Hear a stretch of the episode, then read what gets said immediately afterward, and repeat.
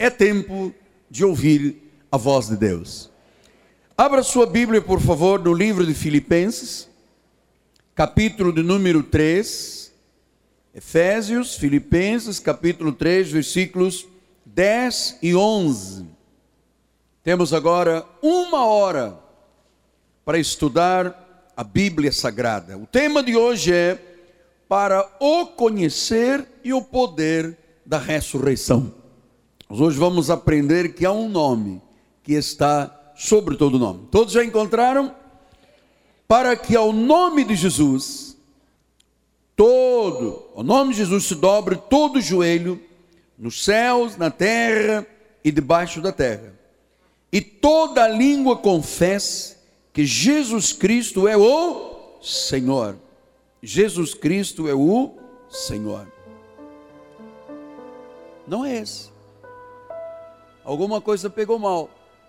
Vamos lá. Três. Não. Ah, bispo. Eu não estou lhe falando que a idade complica. É que eu estava lendo dois. O erro foi meu, mão à palmatória. Vamos lá, agora sim, vamos lá, agora sim. Para o conhecer e o poder da sua ressurreição e a comunhão dos seus sofrimentos, conformando-me com ele na sua morte, para que de algum modo alcançar a ressurreição dos mortos. Que esta palavra abençoe todos os corações. Ó oh Deus eterno, vive e verdadeiro. Esta palavra e esta oração de Paulo é a minha oração. Conhecer a Deus.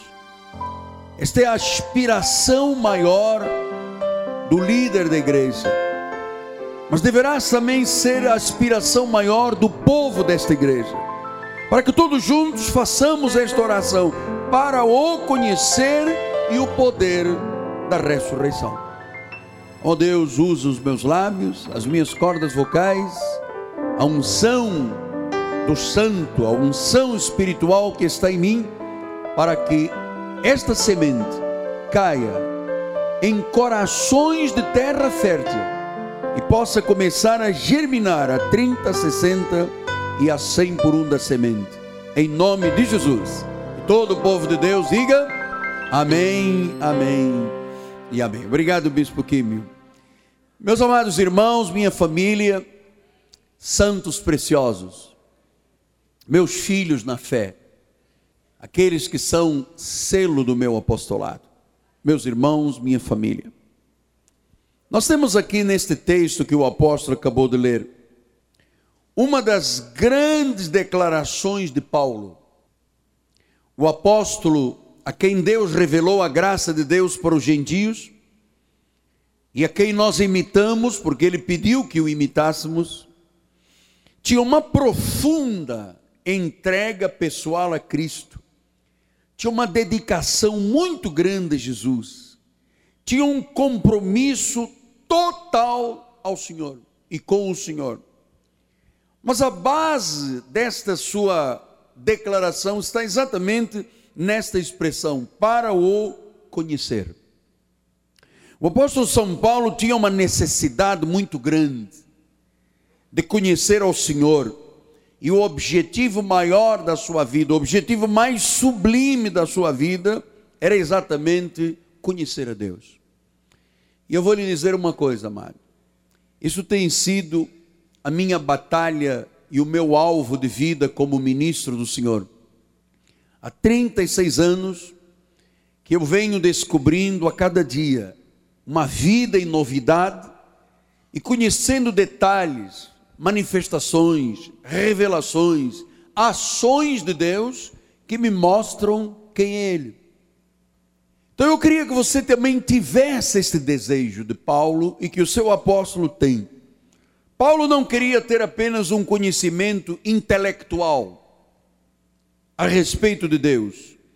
Ele não queria ser um teólogo superficial, mas ele queria ter uma fortíssima experiência envolvendo a sua alma, envolvendo o seu coração, para que ao conhecer a Deus ele pudesse ter uma comunhão muito maior e muito mais intensa com Deus. Por isso é que ele disse: para o conhecer. Então, quando nós conhecemos o Deus da Bíblia Sagrada, inequivocamente, não há como duvidar, nós vamos sendo transformados de glória em glória. A coisa mais surpreendente é que ao fim de 36 anos de caminho da obra de Deus, de envolvimento, de estudo, de pregações, todos os dias eu estou conhecendo algo novo a respeito de Deus. Veja como é que 2 Coríntios 3,18 diz: E todos nós, com o rosto desvendado, contemplando como por espelho a glória do Senhor, agora vamos dizer juntos: somos transformados de glória em glória na sua própria imagem, como pelo Senhor o Espírito. Então, diz que é de glória em glória. Eu posso lhe afirmar de culto em culto, de mensagem em mensagem. Você vai conhecendo e e esse conhecimento se traduz numa transformação, porque quanto mais você o conhece, mais você o teme, mais você o ama, mais você o admira, mais você está submetido a ele. Então, João 17,3 diz isso, e a vida eterna é esta: que te conheçam a ti, o único Deus verdadeiro e Jesus Cristo a quem enviaste. Te conheçam. Então, se eu posso deixar-lhe esta manhã um legado na sua vida, eu o deixarei com muito prazer, que é conduzir você a este foco: conhecer a Deus. Conhecer a Deus. Em João 10,30 diz: Eu e o Pai somos um. O Deus verdadeiro, Jesus Cristo, na manifestação da criação como Pai, na salvação e na redenção como Filho e depois do dia de Pentecostes, como o Senhor através do Espírito. Então, todas as vezes que eu sei quem é Cristo, eu conheço a deidade de Cristo, eu conheço mais alguma manifestação, eu conheço mais alguma revelação, eu vou me tornando mais íntimo com Deus. Você sabe que isto é mais ou menos como quando se constitui uma família, quando se casa. Você vai conhecendo o teu marido, você vai conhecendo a tua esposa, você vai se tornando muito mais íntimo, você vai conhecendo até pelo olhar, hein? pela forma que bate o portão de casa, pela forma como fala no telefone, você vai conhecendo. Isso gera intimidade, não é? Entre os casais, é esta intimidade que Deus quer que você tenha com Ele. Então, conhecer a Cristo é conhecer acima de tudo o poder da ressurreição é saber e acreditar que este conhecimento nos leva a viver uma nova posição no mundo espiritual. Se eu não conheço quem é o meu Deus, como é que eu vou poder me sentir filho? Se eu não conheço o poder dele, como é que eu vou achar que ele pode me curar, ou pode abrir uma porta, ou pode multiplicar a minha renda? Então, o que que Pedro disse em 2 de Pedro 3,18? Ele diz: Antes crescei na graça e no conhecimento de nosso Senhor. Então significa que tanto a graça, que são as experiências doutrinais, quanto conhecer a Deus, olha, crescei, há um crescimento. Se eu faço um retrospecto de 5, 10 anos lá para trás da minha vida, 20 anos, 30 anos, hoje eu sei, quando eu comecei o ministério, eu não conhecia nada. Eu conhecia mais por aquilo que me contavam, aquilo que me diziam. Depois eu fui conhecendo, fui tendo experiências com Deus, e isto é um crescimento. Antes, crescei na graça e no conhecimento de Deus, e esse é o nosso sublime chamado da obra de Deus, conhecer a Deus. Agora, saber quem é Jesus e quem eu sou perante Ele, eu acho que é a coisa mais importante esta manhã, na nossa igreja. Então hoje, nós vamos mergulhar um pouco na questão de conhecer a Deus e como é que Ele me vê. Isso é muito importante. Como é que Ele me vê? Quem sou eu perante este Deus? Então vamos lá. 1 João 3, 1 a 3. Diz assim a palavra: Vede que grande amor nos tem concedido o Pai. A primeira coisa é quando se lê um versículo bíblico, deve-se ler nas entrelinhas também. Então, logo explicando que grande amor nos tem concedido o Pai. Então, a primeira coisa que você vai aprender hoje é que esse Deus que Paulo disse, eu quero conhecê-lo, eu quero conhecer o poder da ressurreição, eu quero ser muito mais intenso na minha relação com Ele, é que Ele tem uma relação conosco de pai para filho. Mas não é uma relação doentia, uma relação saudável, de amor. Vede que grande amor nos tem concedido o Pai. Tão diferente do que os crentes em Jesus tanto pregam aí fora, um Deus ditador, um Deus déspota, um Deus que está de cajado, um Deus que está pronto para tirar o nome do livro da vida, um Deus que deixa o, o crente em Jesus conviver com a adversidade sem que a mão dele esteja junto. Enfim, que grande amor nos tem concedido o Pai. Então, este Deus que Paulo disse, eu quero conhecê-lo. E você tem que ter este sentimento de querer conhecer a Deus. Ele diz que grande amor não é ódio, não é raiva, não é ira, é amor. A ponto de sermos chamados filhos de Deus. E de fato somos filhos de Deus. Por essa razão, o mundo não nos conhece, porquanto não o conheceu a Ele mesmo. Amados, disse João, agora, agora, hoje, neste momento, somos filhos de Deus e ainda não se manifestou o que haveremos de ser. Sabemos que quando ele se manifestar, seremos semelhantes a ele, porque haveremos de vê-lo como ele é.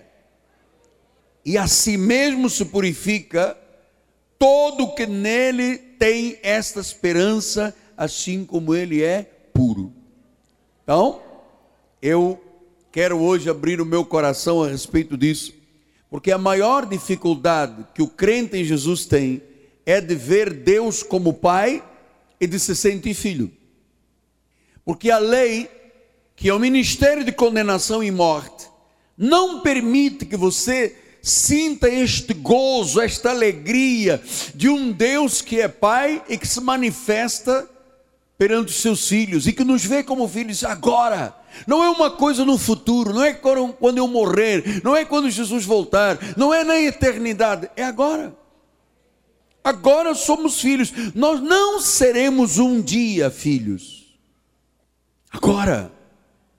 Então, se você tem Deus como Pai e Ele te vê como filho, por que você teme o futuro?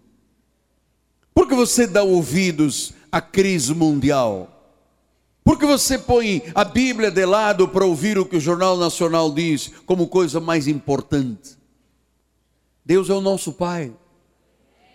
Nós somos filhos.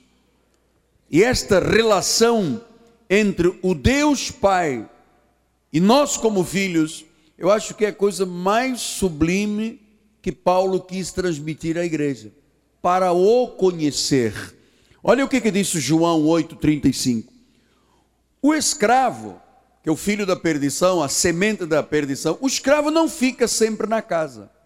O filho, sim, para sempre. Para sempre. Uma vez salvo, salvo para sempre. Uma vez filho, filho para sempre. Uma vez ungido, ungido para sempre. Uma vez selado, selado para sempre. O escravo não. O escravo vem e sai. O filho não. Então, se algum tipo de relação entre as inúmeras formas, sublimes manifestações de Deus, a que eu mais amo, a que eu mais me sinto ligado a Deus, é nesta pai e filho. Eu nasci para ser pai. Eu nasci para ser pai. E eu gosto da paternidade. Eu ontem estava no meu escritório orando e o Davizinho foi ao meu escritório. Ele gosta de ter uns papos comigo assim, excelentes. E ele disse: Pai, eu vim aqui dizer que eu te amo muito e que eu gosto desses, desses momentos que a nossa família tem. Eu guardo no meu coração. Disse ele, pai, às vezes eu tenho até vontade de chorar desta coisa tão boa que é a nossa relação. Eu disse, filho, mas às vezes o papai dá uma bronca. Ele disse, não tem problema, eu sei que é para o meu bem. Então, sabe o que, que eu cheguei à conclusão? É que a minha relação de pai para filho está tão boa, é tão correta, que os meus filhos gostam de me ver como pai. E os pequeninos, que são os que convivem mais conosco, têm essas expressões. Então, depois que ele fez as suas declarações, que amava o pai, amava a mãe, amava a família, ele veio e me deu um abraço. Eu disse: Filho, você é inteligente, você nasceu para vencer, você é cabeça sobre esta terra. Ele disse: É, não sou tão inteligente. Eu disse: É, sim, senhora. É, sim, senhor. Sabe? E ali se estabeleceu mais um vínculo forte. O meu filho tem, a, os meus filhos, todos os seis, sabem que podem contar com o seu pai. E eu tenho a maior admiração, o maior prazer e o maior amor pelos meus filhos. Esse é o sentimento que eu e minha esposa nutrimos pelos filhos e os filhos por nós. Por que, que eu estou insistindo nisto aqui? Porque muita gente não tem uma boa relação de filho e pai, pai e filho, em relação a Deus, porque a sua relação com o pai carnal não foi a melhor desta terra. Não foi a melhor desta terra. Você sabe, na nossa cultura, existe uma forma muito rígida, e no passado era pior. Existem aqui pessoas que foram tantas as adversidades com o pai, viram tantas dificuldades com o pai, que agora quando eles dizem assim, pai, o sentimento que vem ao coração foi aquela churra, aquela agressão, aquela forma agressiva. Hein? Então nós queremos quebrar isto aqui, porque nós somos filhos de um Pai celestial, aquele que é Pai da eternidade, que é perfeito, que é o pão da vida, que é o perfume da rosa, que é o Todo-Poderoso, que é o piedoso, que é o provedor, que é o primeiro, é o último, é Rei, é Senhor, é Rei da glória, é o ressurreto, é o renovo da justiça, é a raiz de Davi, é o rochedo, é Rei das nações, é a rocha eterna, é o sol da justiça, este é o nosso Pai. Digam glória a Deus aí forte.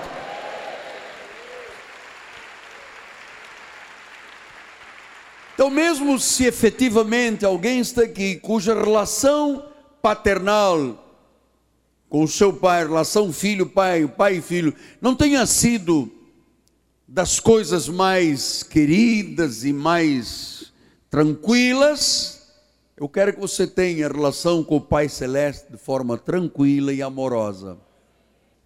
João 1,12 diz assim: a todos quantos o receberam, deu-lhes o poder de serem feitos filhos de Deus, a saber, aos que creem no seu nome. Então, na hora em que nós confessamos a Jesus como Senhor, somos feitos filhos, fomos adotados como filhos. Então, diz que aos que creem no seu nome. Não é os que creem na doutrina humana das igrejas, da denominação, num homem, não. Os que creem no seu nome. Este nome que Filipenses 2,9 disse, o nome que está acima de todo nome.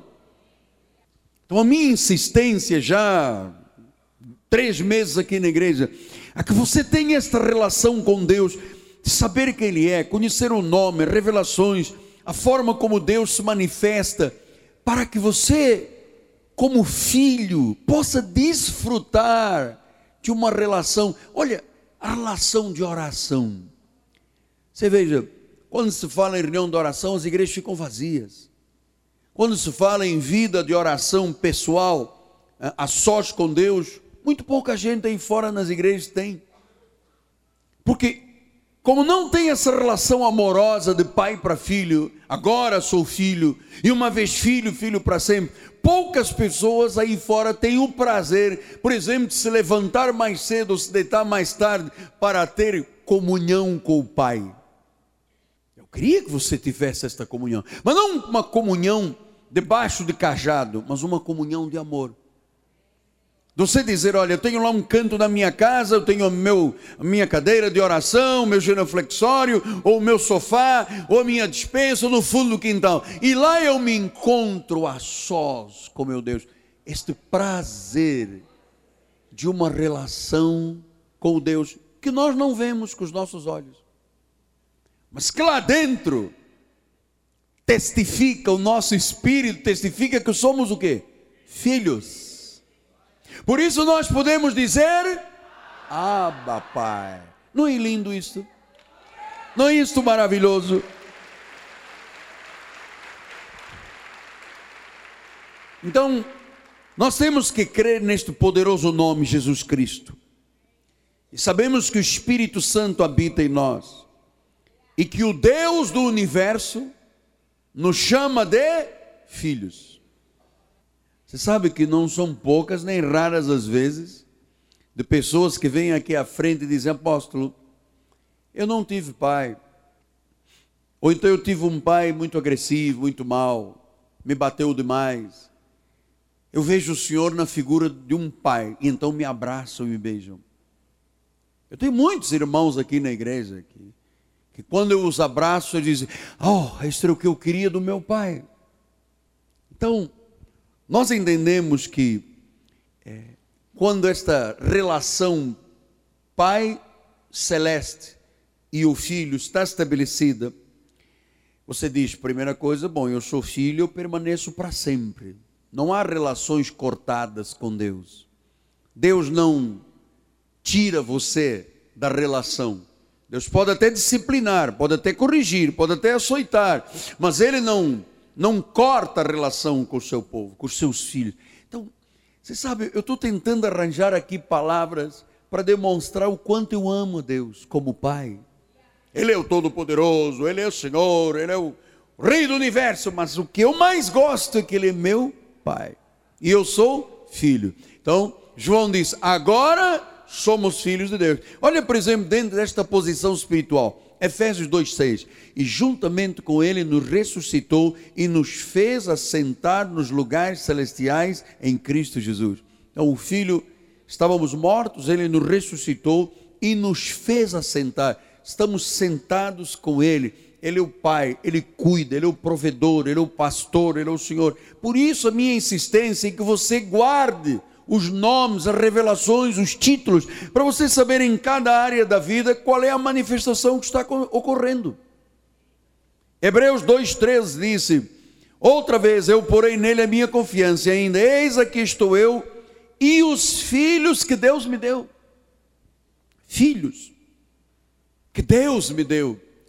Então, se eu sou filho, ele é o meu pai. Se ele é o meu pai, eu fui adotado por ele, mesmo tendo tido um passado na igreja romana de idolatria, sem o conhecer, mas porque era predestinado, ele me atraiu. Então, quando eu subo aqui ao altar, quando eu estou na minha hora de oração, no meu dia a dia, nos meus pensamentos, nas minhas elucubrações, eu nunca vi um Deus ditador. Eu sempre vi um Deus Pai. E se você o, o vê desta forma, o seu amor é muito mais intenso por ele. 1 de Pedro 1,23 diz assim: Fostes regenerados não de semente corruptível, mas de incorruptível, mediante a palavra de Deus, a qual vive e permanente. Então, esse Pai de amor, esse Deus que nos trata como filhos, que não se envergonha de nós, nos fez renascer de uma semente incorruptível. A semente não apodrece. A semente da palavra, uma vez estabelecida no nosso coração de terra boa, tem que germinar, é incorruptível. Isso prova o quê? Que uma vez filho, é filho para sempre. Uma vez que a palavra entrou, a palavra está para sempre. Uma vez salvo, salvo para sempre. 1 João 5,12, olha que lindo este versículo. E aquele que tem o filho, quem tem o filho no seu coração? Jesus. Olha, nem todos levantaram a mão. Quem tem Jesus no seu coração? Vamos lá.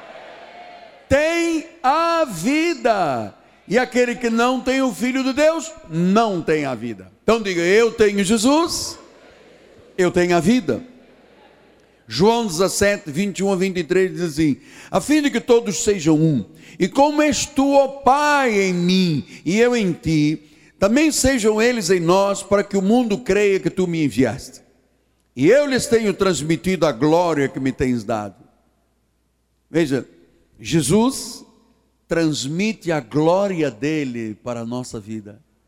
A glória de Deus está na tua vida.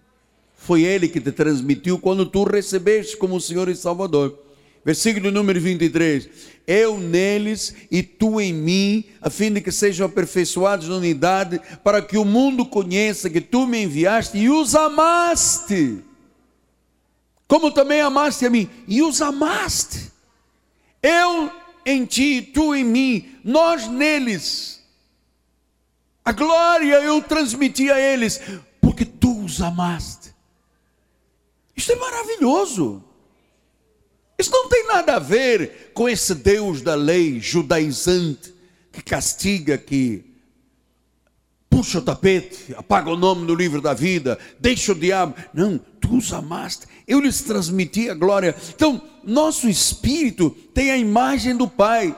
Nós temos a vida de Jesus em nós, nós temos a mesma fé de Jesus, nós temos a mesma autoridade. Ele é o nosso Pai. Olha, tu que tens sido ferido pela vida, tu que te tens sentido muitas vezes uma sombra social, abandonado pela sociedade, uma sombra. Eu quero te dizer que não existe salvação se você não amar intensamente a Deus, se você não, não se doar pela obra, não existe salvação. Mas quando você entende esse amor, o desejo que tem que estar em cada coração é de uma doação. O que eu recebi de graça, disse Paulo, eu dou de graça. Esse amor que transformou a nossa vida, nós temos que transmitir esse amor ao próximo. Então, Romanos 8,19 diz isso. A ardente expectativa da criação aguarda a revelação dos filhos de Deus. Filhos de Deus. Ele é pai, nós somos filhos. E o que, que a sociedade está aí fora aguardando? Que os filhos de Deus revelem este pai. A sociedade não quer que você revele mais uma religião, mais doutrinas humanas, mais arranca lã das ovelhas, mais. Não, não, não. O que a sociedade quer ver, amados, é Deus na tua vida.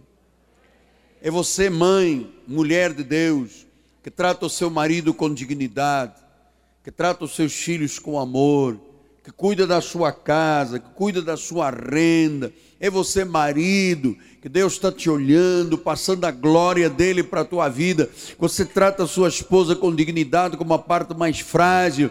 Que você honre a sua família, que você cuide dos seus filhos, que você seja um bom profissional. Meu amado, é esta revelação que os filhos desta terra esperam dos filhos de Deus. Agora, como é que a maioria dos filhos de Deus se revela à sociedade? Vem uma pessoa e diz: Olha, eu estou com um problema em casa. Sabe o que, que os filhos de Deus dizem? Isso é o diabo. Esse é o demônio. Você tem um encosto. Você tem uma pombagira de frente. Sim, então qual é a solução? Sabonete de arruda, cara. Muito banho com sabonete de arruda, óleo de Jerusalém, água do Rio Jordão, chapéu de cowboy, vamos em frente, amado. Que que tem?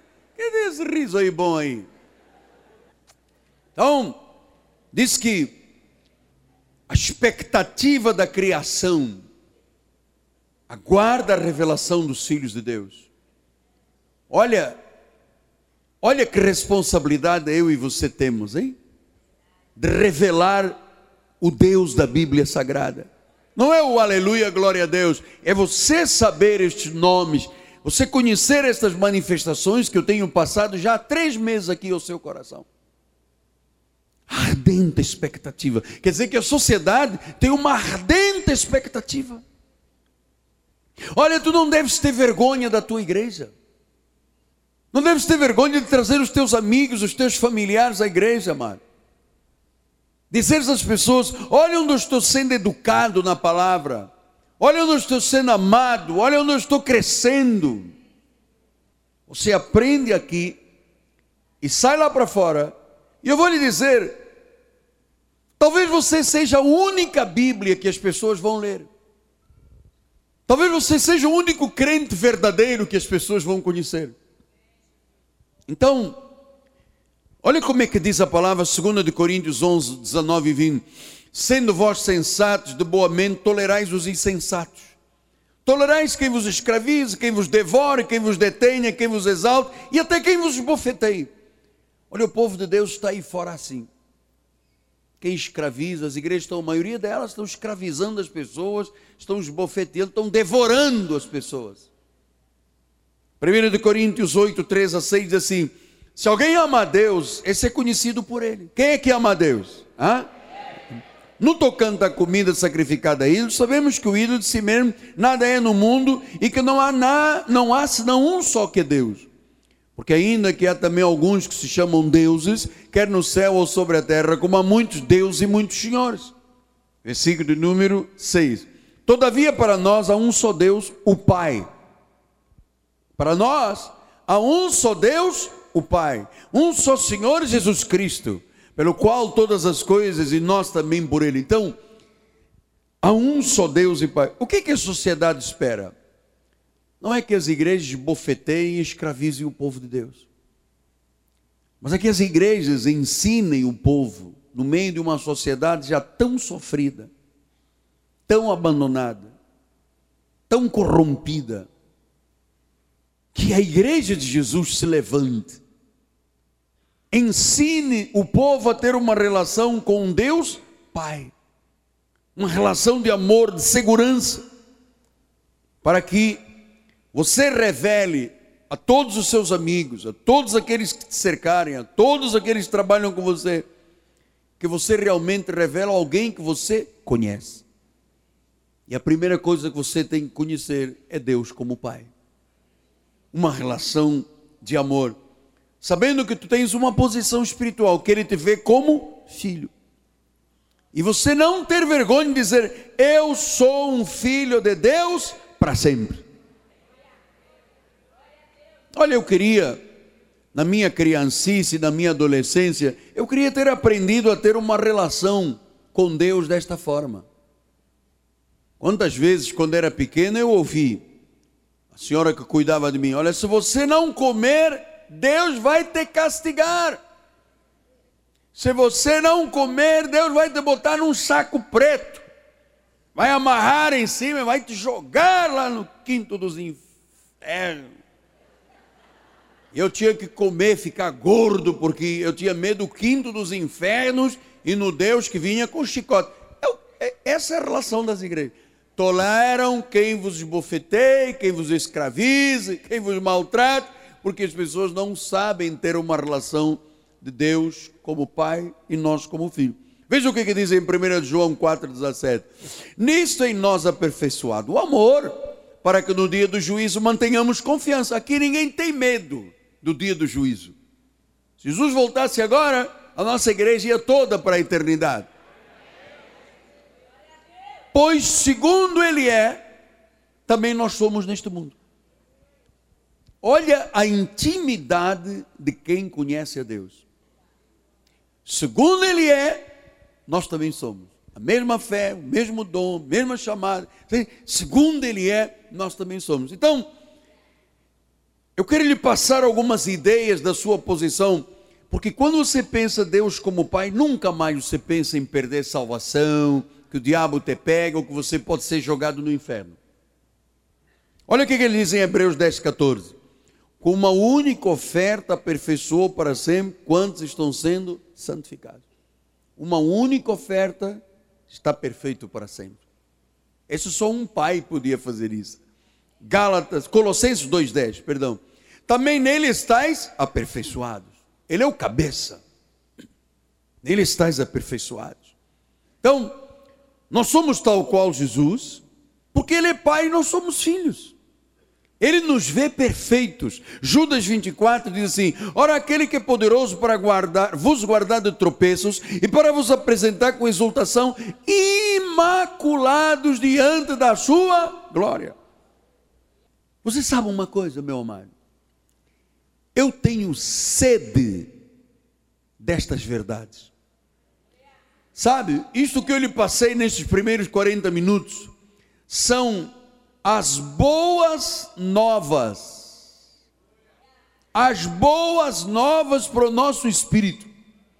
Você poder dizer, agora eu sei que sou um filho de Deus, e que Ele me trata como filho, e que Ele não me abandona como filho, meu amado, são boas novas ao nosso espírito. 1 Coríntios 6,17 ele diz: Aquele que se une ao Senhor é um espírito com Ele. Gálatas 4,6 diz: E porque vós sois filhos, enviou Deus ao vosso coração o Espírito, seu Filho, que clama papai. Então, ele, o unigênito, veio cumprir a sua missão, morreu, ressuscitou, para que hoje nós pudéssemos ter vida eterna. Romanos 8, 29 diz: Por quanto aos que de antemão conheceu, também os predestinou para serem conformes à imagem de seu filho, a fim de que ele seja o primogênito, o primeiro entre muitos irmãos. Todos filhos do mesmo pai. Então, as igrejas judaizantes têm tratado muito mal as ovelhas de Jesus, os filhos de Deus.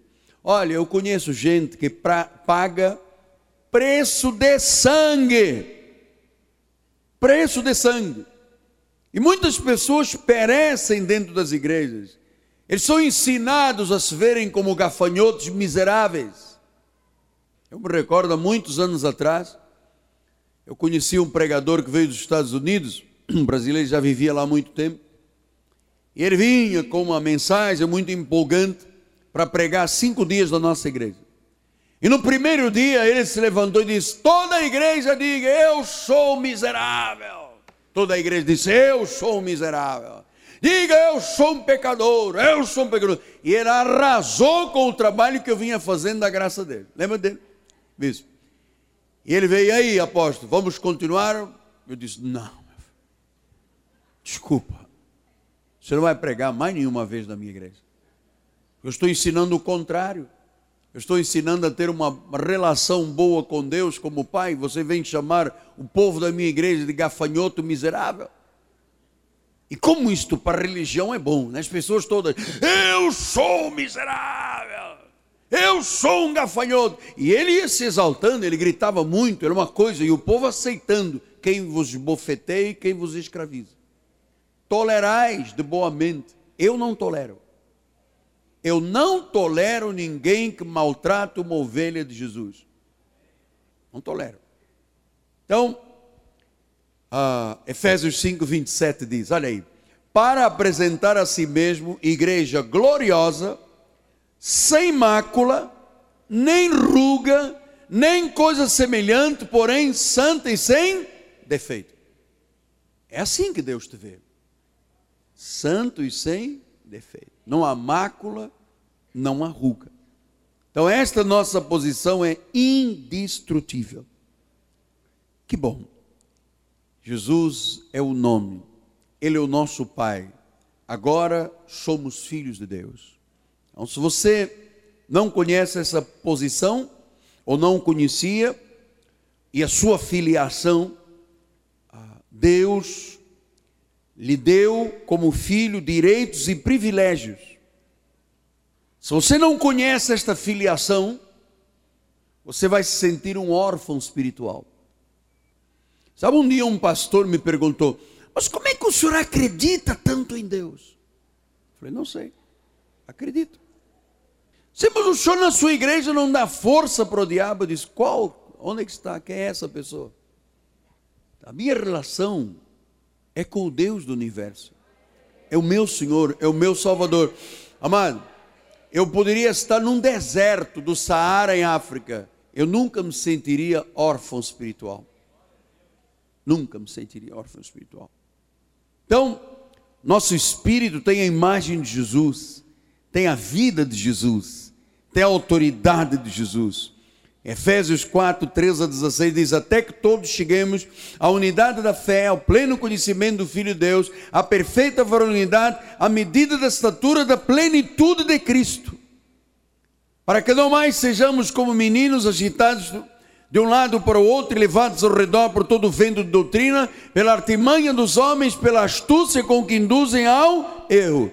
Mas seguindo a verdade em amor, cresçamos naquele que é o cabeça, Cristo, em quem todo o corpo, bem ajustado, consolidado, pelo auxílio de toda a junta, segundo a justa cooperação de cada parte, efetua o seu próprio aumento para a edificação de si mesmo em amor. Então, amado, esse pleno conhecimento é fundamental na sua no seu bem-estar, na sua relação com Deus. Efésios 1:18, Paulo disse: "Iluminados os olhos do vosso coração para saberdes, saberdes. Você tem que saber qual é a esperança do chamamento, a riqueza da herança dos santos para saberdes. Iluminados os olhos do vosso coração. Então, nós temos duas frases de telão, que eu já falei, mas que precisa de guardar. Talvez você seja a única Bíblia que muitos lerão. Muita gente que você convive nunca pegará uma Bíblia, nunca comprará uma Bíblia, nunca terá uma Bíblia, nunca. Eles vão ler a Bíblia na tua vida. O outro pensamento, talvez você seja o único crente de verdade que conhece o seu Senhor. Pastor, isso é chocante, mas é verdade. As pessoas precisam de ler a Bíblia na nossa vida. Onde eu vou, as pessoas leem Deus na minha vida. E eu quero que isso aconteça com você. E quando alguém puxa conversa comigo aí fora, em qualquer lugar, no shopping, enfim, eu não começo logo a dizer: cuidado, demônio, eis que eu vejo, está atrás de você um rato cabeludo. Oh! Eu falo de Jesus, desse Pai de amor, que quando você tem uma boa relação com Ele, você sabe, as pessoas leem a Bíblia na tua vida, leem a Bíblia nas tuas palavras, leem a Bíblia nas tuas ações. Então nós vamos terminar dizendo que a plenitude de Cristo só se torna plena, sem redundância de palavras, quando você conhece profundamente estas verdades que eu lhe transmiti. Diz que é de glória em glória de glória em glória, de estudo em estudo, de culto em culto. É isto que dá significado à vida. É isto que você diz: Eu conheço Deus. Eu tenho a vida que vem dele, a vida que eu tenho é para ele. Então, eu termino dizendo: volte a sua vida para Deus, consagre-a ao Senhor, se doe por alguém, pela obra, intensamente, porque se você não ama isto que eu lhe ensino e a obra de Deus, você não é salvo. Ame a Deus, conheçam. Conhecer Jesus é ter a vida. Conhecer a revelação dos nomes de Deus é ter a vida. É poder permitir que as pessoas leiam a Bíblia nas nossas vidas. Eu queria terminar insistindo com isso que eu acho fundamental. Eu vou lhe dizer, talvez você seja a única Bíblia que as pessoas vão ler. Você pode ser um empresário, um profissional liberal, um executivo, uma dona de casa, uma mãe, um filho, um comerciante, um jovem estudante. Que a sua vida, pelo conhecimento que você tem de Deus, pela sua filiação, que a sua vida seja a Bíblia aberta. As pessoas, quando falarem com você, quando te conhecerem, quando conhecerem o teu testemunho, essas pessoas possam estar lendo a Bíblia e conhecendo a Deus. Amém? Curva a sua cabeça. Pai amado e bendito, te louvamos, ó oh Deus, te engrandecemos esta oração que Paulo fez para o conhecer e o poder da ressurreição seja oração sincera que cada um dos teus filhos te faz agora. Conhecer a Deus, ter uma relação perfeita com Deus, uma relação de amor não tolerar, ó Deus, o contrário a isso, não permitir a dúvida. Agora somos filhos de Deus. Que maravilha! Que bom Deus! Que o Deus do universo nos chama de meus filhos. E que nós podemos dizer, Abba, Pai. Diga isso com os seus lábios, diga, Abba, Pai. Pai. Senhor, eis-nos aqui, Deus, para que tu nos uses.